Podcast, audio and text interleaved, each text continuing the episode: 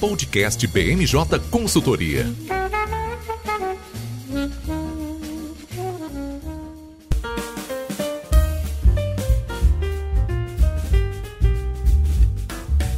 Pessoal, está começando agora mais uma edição do podcast BMJ. Eu sou o Lucas Fernandes e, como sempre, nós trouxemos um time de especialistas para conversar aqui comigo hoje. Vão participar dessa edição nosso consultor Gianluca Benvenuti. Tudo bem, Gian? Fala, Lucas, tudo certo. E também aqui com a gente a nossa consultora Luana Karasek. Tudo bem, Luana? Tudo bem, Lucas. É um prazer estar aqui de novo. Bom, a gente está com a semana cheia aqui em Brasília. A gente vai começar o episódio falando sobre a reta final da CPI da pandemia. A gente já trouxe a Luana para conversar aqui com a gente depois do retorno do Senado, né, do, do recesso legislativo. Havia uma série de expectativas sobre as, as linhas que, que seriam abertas pela CPI e agora a gente já está já tá bem encaminhado para a reta final. Só que a cada dia que passa, novos, novas figuras tendem a ser convocadas como depoentes, então talvez esse cronograma seja flexibilizado. Além disso, a gente vai falar também sobre a comissão de juristas independentes que já apresentou um parecer para o Renan Calheiros, um parecer que, por sinal,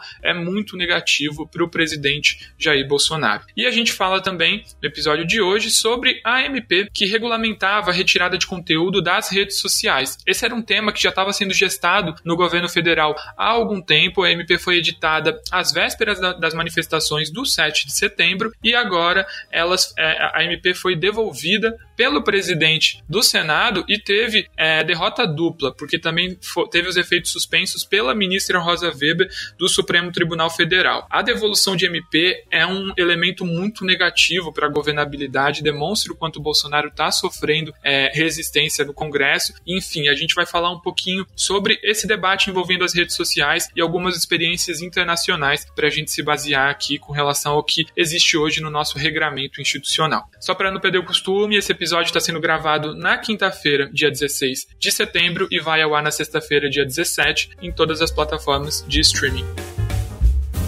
Bom, sem mais delongas, queria te chamar, Luana, para a nossa conversa, porque, como eu disse, é, você participou já há, há, algum tempo no podcast para falar um pouco sobre perspectivas para esse segundo semestre. E agora que a gente já está chegando na reta final, dá para dizer que novas linhas de fato não foram abertas, mas que os depoentes que estão sendo convocados estão trazendo elementos novos para o relatório do Renan Calheiros. Não é isso mesmo? Exatamente, Lucas. É, novas linhas não foram abertas, mas as já existentes foram certamente aprofundadas novas figuras e peças-chave ainda precisam ser ouvidas, então esse cronograma ele é bastante apertado. Como você citou no início, o relatório já está sendo confeccionado, já está em uma fase até avançada em relação às conversas com juristas e com órgãos independentes para a definição do, de como pode ser enquadrado eventuais crimes de responsabilidade e etc. Mas é, algumas das figuras que estão aparecendo na comissão, principalmente durante essa semana, tem trazido novos, é, novos elementos. Um deles é, por exemplo, o ministro do,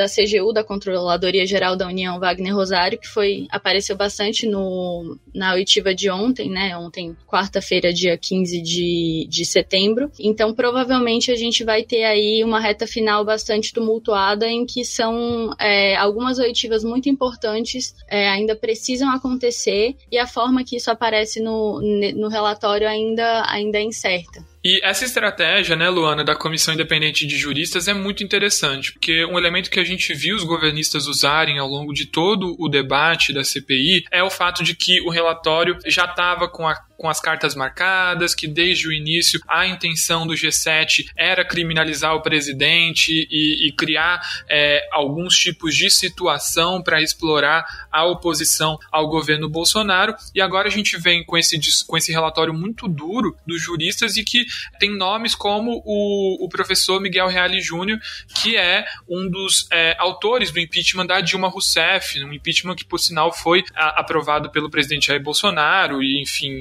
é, é, de alguma maneira isso contribui para tirar um pouco desse verniz partidário, né? A gente vê os membros, os integrantes da comissão falando bastante sobre isso, né?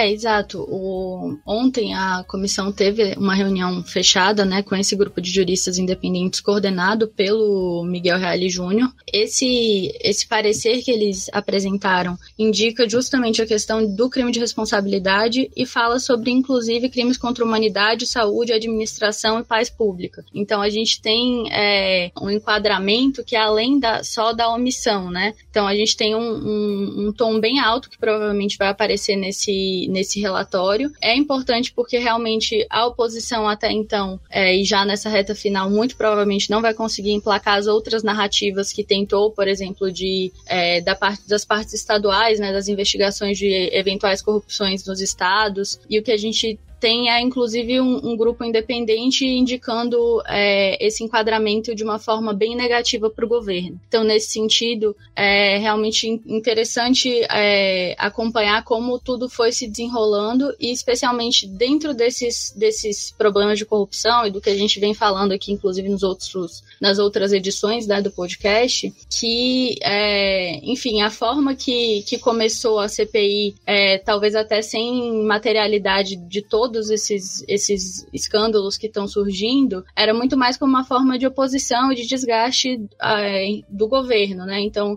indicar questões de negacionismo, questões de isolamento social, tratamento precoce, e aí, principalmente a partir do, mais ou menos ali da metade do ano, a situação foi se agravando e hoje a gente tem é, esse parecer que, que foi apresentado e muito provavelmente vai ser acatado nesses termos mais mais graves, né, pelo relator, de uma forma muito negativa para o governo. Exato, né, Luana? E um, um, um, elemento comum que a gente tem visto ao longo de todo o segundo semestre é que a CPI perdeu um pouco do ímpeto popular que ela já teve é, antes do recesso e, e de mobilizar o debate público. A gente já não vê isso com a mesma intensidade de antes. Mas o encerramento da CPI promete ser bem espetaculoso, né? O, o, o Renan já anunciou que deve ser feito um evento, uma solenidade que vai ali prestar homenagem às vítimas da Covid, é, e enfim, eles vão usar todo esse espaço aí para é, bater bastante no governo federal, né? Então existe essa tentativa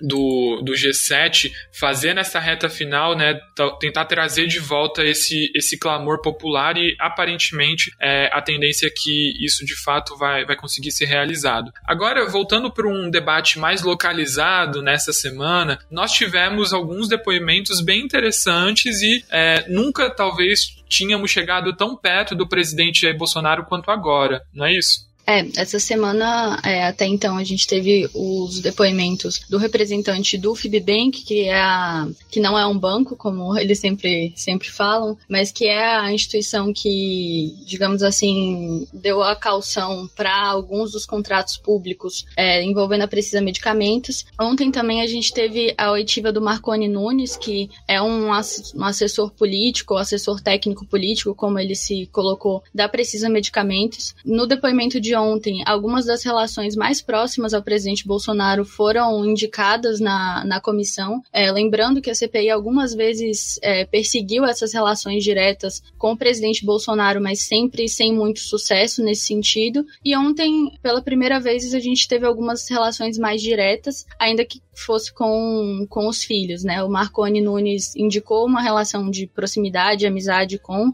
o Jair Renan Bolsonaro, que é o quarto filho do presidente, e também de contato com a ex-esposa do, do presidente e mãe do, do Renan, que é a Ana Cristina Siqueira Vale, que inclusive foi também convocada. É, ontem foi aprovado um requerimento que já tinha sido apresentado, mas que foi aprovado ontem para convocação da Ana Cristina. É interessante avaliar o que vai ser eventualmente perguntado, né, para Ana Cristina, porque enfim, é, a materialidade da relação ainda não é, é tão direta nos, nos, eventuais esquemas de corrupção, mas é novamente uma, um mecanismo para trazer essa proximidade em relação ao presidente que a CPI é, tem buscado, né, desde o, desde o início. Então é interessante analisar que ontem a gente teve alguns, alguns andamentos que chegaram mais próximos ao presidente. Das conversas obtidas também do Marconi, né, há uma indicação que possivelmente ele já tenha entregado uma carta ou já tenha tido alguma comunicação mais direta com o presidente, mas isso não foi confirmado pelo depoente. Mas vale é, destacar que nessa reta final há uma aproximação no ciclo mais íntimo do, do presidente Bolsonaro. A CGU participou dessa operação. Participou? Polícia Não, não. Federal e CGU. Não pode, senador. Participou. A CGU participou?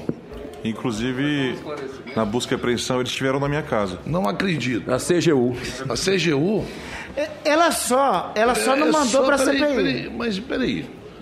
A CGU do Wagner Rosado participou dessa, dessa coisa. Participou. Teve acesso a tudo isso que Ô, não Marcos, tinha. todas Isso, essas não informações. Desde um outubro. um Desde outubro de Pois é, 2020. Pois é. Então o Wagner Rosário é um prevaricador. Tem que vir mesmo aqui. Pois é, né, Luana? Como a gente viu, não é só a ex-esposa do presidente Bolsonaro que está implicada agora nessa reta final. A gente deve ter também a convocação do ministro da CGU, Wagner Rosário. Muito interessante é, a gente destacar, né, Luana, que é, esse envolvimento da CGU dentro da CPI foi motivado por uma fala do Girão, que é um dos senadores mais governistas dentro da CPI. É, exato. Essa convocação, né, esse requerimento, ele foi apresentado no dia 10 de junho. Então, ele já está ali na, na lista dos, das figuras que podem ser convocadas há algum tempo. E não, não houve esse agendamento ainda por, enfim, por não ter havido a vontade política para ter marcado, né? Mas vale destacar que ontem é, isso tudo foi motivado após o, a fala do, do senador Girão e a confirmação do depoente, que, que era o Marconi Nunes, de que a CGU já tinha é, tido, enfim, feito apreensões na casa dele, então provavelmente já tinha acesso ao conteúdo das mensagens, que foi o que motivou a ida do, do Marconi para a CPI. E isso gerou uma, um conflito muito grande ali dentro, um- os ânimos se exaltaram, como é possível perceber pelos, pelos áudios, e provavelmente a gente vai ter o agendamento aí para a próxima semana é, do, do ministro da CGU, que é uma figura importante é, do governo e deve ter também algumas, alguns pontos aí para serem esclarecidos, mas eu gostaria de voltar nesse ponto que, que você indicou, que é foi o próprio Girão, que é mais da base governista, que, que levantou essa situação. Girão já falava sobre a importância da convocação do Wagner Rosário em outras sessões. A Simone Tebet também era uma das, das senadoras mais vocais em relação à importância de convocar, é, de convocar, não, de de agendar a, a, a oitiva dele. E nesse sentido a gente teve, é, inclusive, uma tensão que extrapolou a CPI, que foi o ministro é, Wagner Rosário que tuitou, né, falando que calúnia era crime, e aí o, o Omar Aziz respondeu que prevaricação também era. Então, se essa, essa oitiva for realmente agendada, há uma possibilidade de, de uma alta temperatura nessa, nessa oitiva. E aproveitando que você está falando sobre briga no Twitter, né, Luana? O Bolsonaro acabou de twittar na manhã dessa quinta-feira um informe sobre uma ação que a CGU realizou no Rio Grande do Sul sobre repasses federais na saúde. Marcou lá a arroba do Wagner Rosário, né? Mostra que o governo está tentando de alguma maneira é, se blindar para esse caso e usar a oportunidade da ida do Wagner Rosário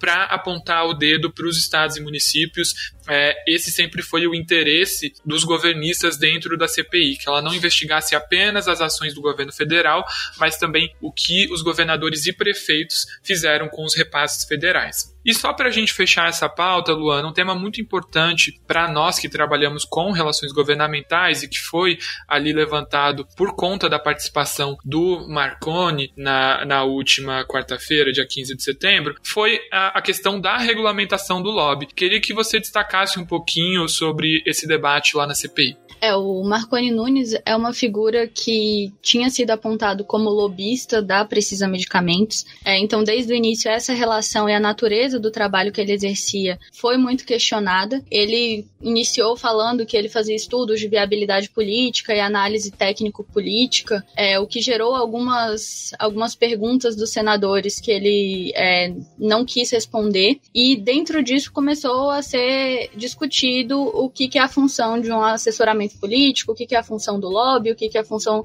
das relações institucionais. Nesse sentido, é, é interessante ver que houve uma, um amadurecimento do debate, porque muitos dos senadores explicaram o que, que um profissional de relações institucionais faz e muitos indicaram, é, ó, tem um lobista que, que representa interesses, e isso é importante, tem um lobista que age de formas escusas, então essa diferenciação foi bem posta Austin? Mas vale ressaltar que esse debate veio, né, apareceu na fala de diversos senadores e inclusive houve a solicitação por parte da senadora Simone Tebet para que isso apareça de alguma forma no, no relatório do, do Renan Calheiros é, em relação à regulamentação é, do lobby da profissão de relações institucionais no Brasil. Então vale aí o, o destaque que é, esse ofício passa a ser discutido. Há por um lado sim um, uma um amadurecimento desse debate, né? Porque houve ali a defesa da, enfim, da, da prática profissional bem feita, mas que existe também essa, essa possibilidade de, de fortalecimento dos projetos e, e da discussão que tratam desse tema. É muito curioso, Luana, que isso tenha vindo justamente dentro de uma CPI. Então, eu acho que a gente estava esperando essa janela de oportunidade para a discussão da regulamentação do lobby, que é super benéfica para os profissionais, né, para nós mesmos. E que pena que essa janela de oportunidade veio dentro de uma discussão de CPI. Mas que bom que a janela de oportunidade está sendo ao menos criada aí para a gente debater. É interessante notar também que, que esse amadurecimento também trouxe a percepção de que são coisas diferentes, né? A pessoa que está envolvida em atitudes não, não republicanas, ela faz uma coisa e existe a defesa de interesses que, que é legítima e que está dentro da lei, né? Então é interessante ver também que a gente, de certa forma, deu uma. É, a gente caminhou, a gente avançou nesse sentido. Exato, né? Tem um debate muito grande dentro da nossa área sobre o uso do termo lobby ou a adoção exclusiva do termo relações governamentais. Um, um ponto importante que a gente viu ao longo da CPI é que muitas vezes, quando chamavam alguém que estava com, com suspeitas de tráfico de interesses, o título que era usado era o título de lobista. E, sobretudo com essa fala né, de que existe o bom lobista e o mau lobista, o que é importante, muito importante a gente deixar claro, é que existe o lobista,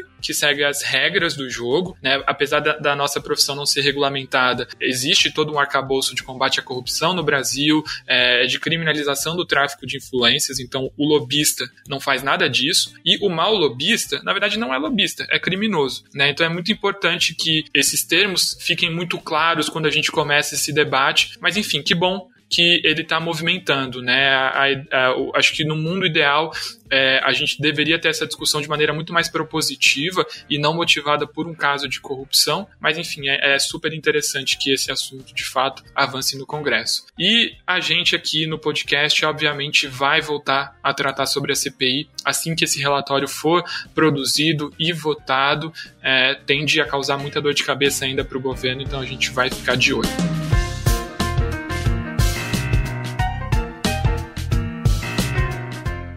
Fake news faz parte da nossa vida. Quem nunca contou uma mentirinha para a namorada?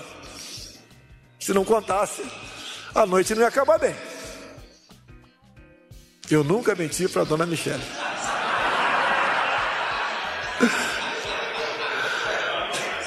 Hoje em dia, o fake news morre por si só, não vai para frente.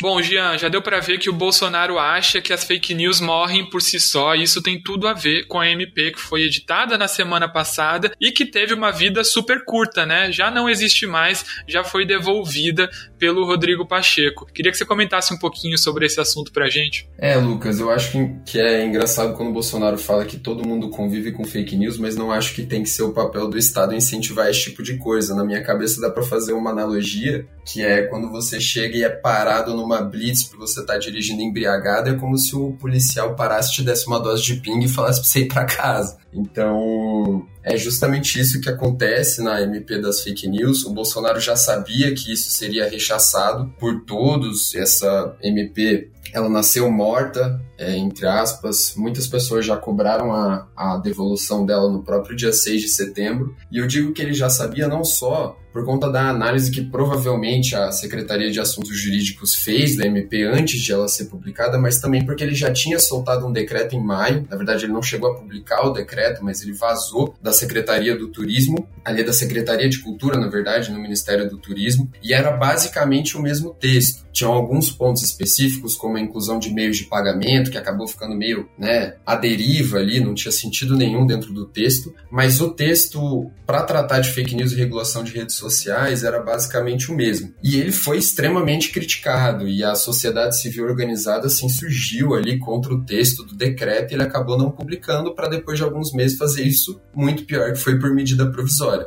E foi uma reação imediata, né? O conteúdo da MP tratava muito sobre moderação de conteúdo, moderação de contas, e isso é um assunto que está sendo largamente debatido já no Congresso Nacional. No ano passado teve o PL 2630 aprovado pelo Senado e ele está sendo discutido na Câmara dos Deputados, mas é algo que realmente tem que ser discutido sem todo esse assodamento, porque é um, um, um conteúdo muito delicado. Então, quando você olha no texto da MP o, a moderação de conteúdo e a remoção de conteúdo e remoção de contas é, somente por justa causa, e no texto ele coloca algumas dessas, dessas, desses pontos que seriam considerados justa causa, é, você acaba tanto influenciando demais na liberdade de mercado das redes sociais, mas também criando uma tentativa de, de definição da liberdade de expressão dentro de um texto que entre em vigor imediatamente. Então, falando um pouco até sobre a recepção dos atores políticos desse texto, o próprio Aras não falou que a medida era inconstitucional por conta do seu conteúdo. Ele falou que a medida era inconstitucional por ela ter vindo por medida provisória. Inclusive, no, na noite passada, dia 15 de, de setembro, na quarta-feira, eles o Lira falou em sessão que muito provavelmente a, o conteúdo da MP das fake news viria também por projeto de lei do executivo. Isso seria debatido de forma mais larga. Eu não sei como é que vai ser a recepção dos parlamentares disso, porque justamente já estava sendo discutido no Congresso o PL 2630 de 2020. Então vamos ver como que o governo vai conseguir debater isso dentro do Congresso para de fato ter um impacto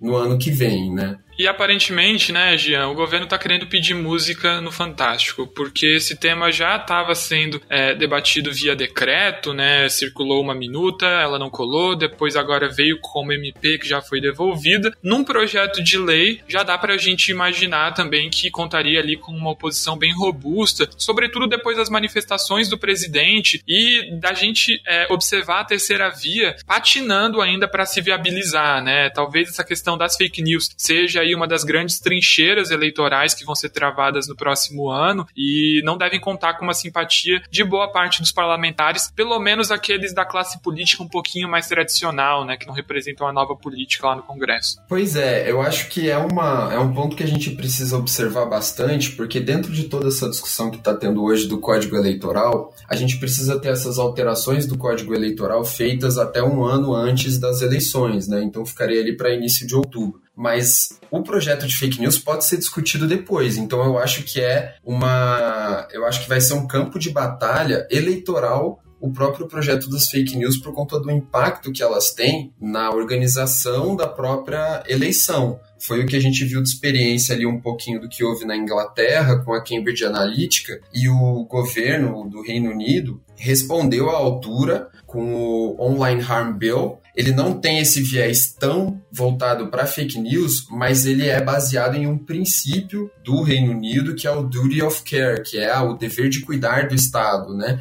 Então, eu acho que é uma discussão que precisa ser feita a regulamentação, a regulação de redes sociais, porque hoje a gente vê redes, né, como Twitter ou Facebook, YouTube, Google, é, tendo um, entre aspas, PIB maior do que muitas nações e com certeza com influência política por conta da análise de dados muito grande. Então, com certeza é um debate que precisa ser feito. E eu acho que se você coloca uma medida provisória é, tentando definir liberdade de expressão ou uma abertura muito grande do que pode ou não pode ser publicado dentro das redes sociais, eu acho que isso acaba sendo danoso para a discussão de, um, de uma regulamentação que é muito, muito importante que a gente faça aqui no Brasil também, principalmente por conta do impacto que essas redes sociais têm em diversos outros setores, não só nas próprias plataformas, né? A gente fala dos anúncios de jornalistas, então tem todo uma, tem toda uma discussão política em volta do tema, mas uma discussão também muito prática de regulamentação, de que agora as redes sociais, como elas estão, elas têm um impacto em diversos setores da economia de fato, e a gente precisa falar sobre isso.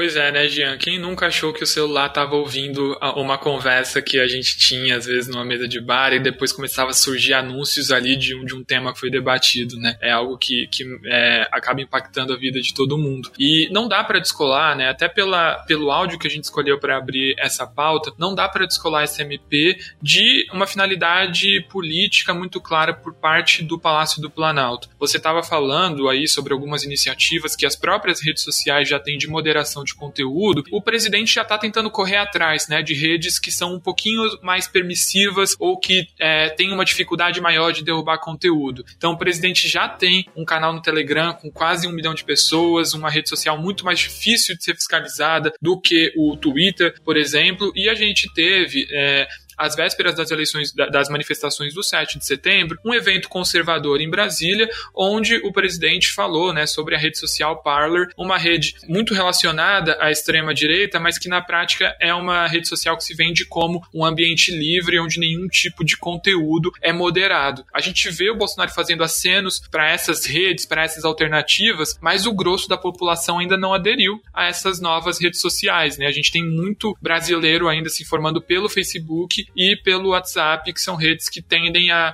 a tentar moderar de uma maneira mais, mais assertiva o conteúdo. Não é isso mesmo? É, acho, acho que tem duas redes que são muito visadas pelo público conservador, que é o Parler e o Gab também. Aqui não é tão aberto, se não me engano, mais lá na União Europeia que falam sobre esse aplicativo, mas é isso que você falou. É, esses que são mais difíceis de você ter esse tipo de moderação, com certeza vão ser mais visados por qualquer um dos lados extremistas, seja da esquerda ou da direita, que tenham um incentivo ao discurso de ódio. E o próprio projeto fala da não exclusão de contas quando você não tem uma, um robô, né? É, ele fala sobre a exclusão de contas quando elas são claramente falsas, ou perfis falsos, ou robôs. Mas a gente vê em grupos de Telegram, de WhatsApp, é, pessoas que fazem parte desses grupos e grandes atores políticos, ou às vezes nem tão grandes atores políticos assim, publicam diversas fake news e as pessoas apenas reproduzem com os seus perfis pessoais completamente válidos. Agora, até que ponto que isso não pode ser considerado que essas pessoas são robôs? Eu acho que é algo que a gente vai ter que discutir mais para frente também nesse projeto de lei do executivo.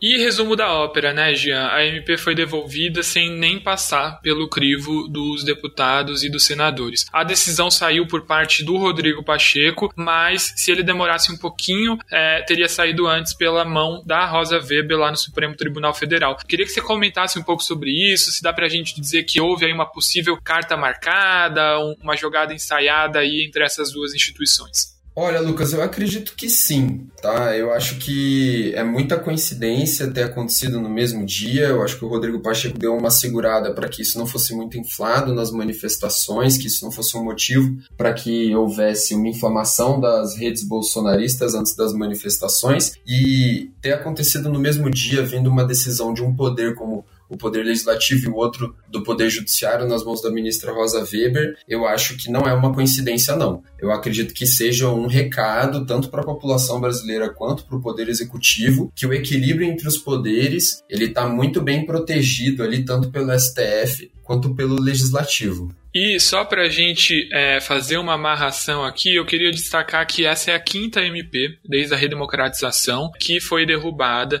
sem passar pela análise dos parlamentares. É, o presidente Jair Bolsonaro é o único que já teve duas MPs devolvidas.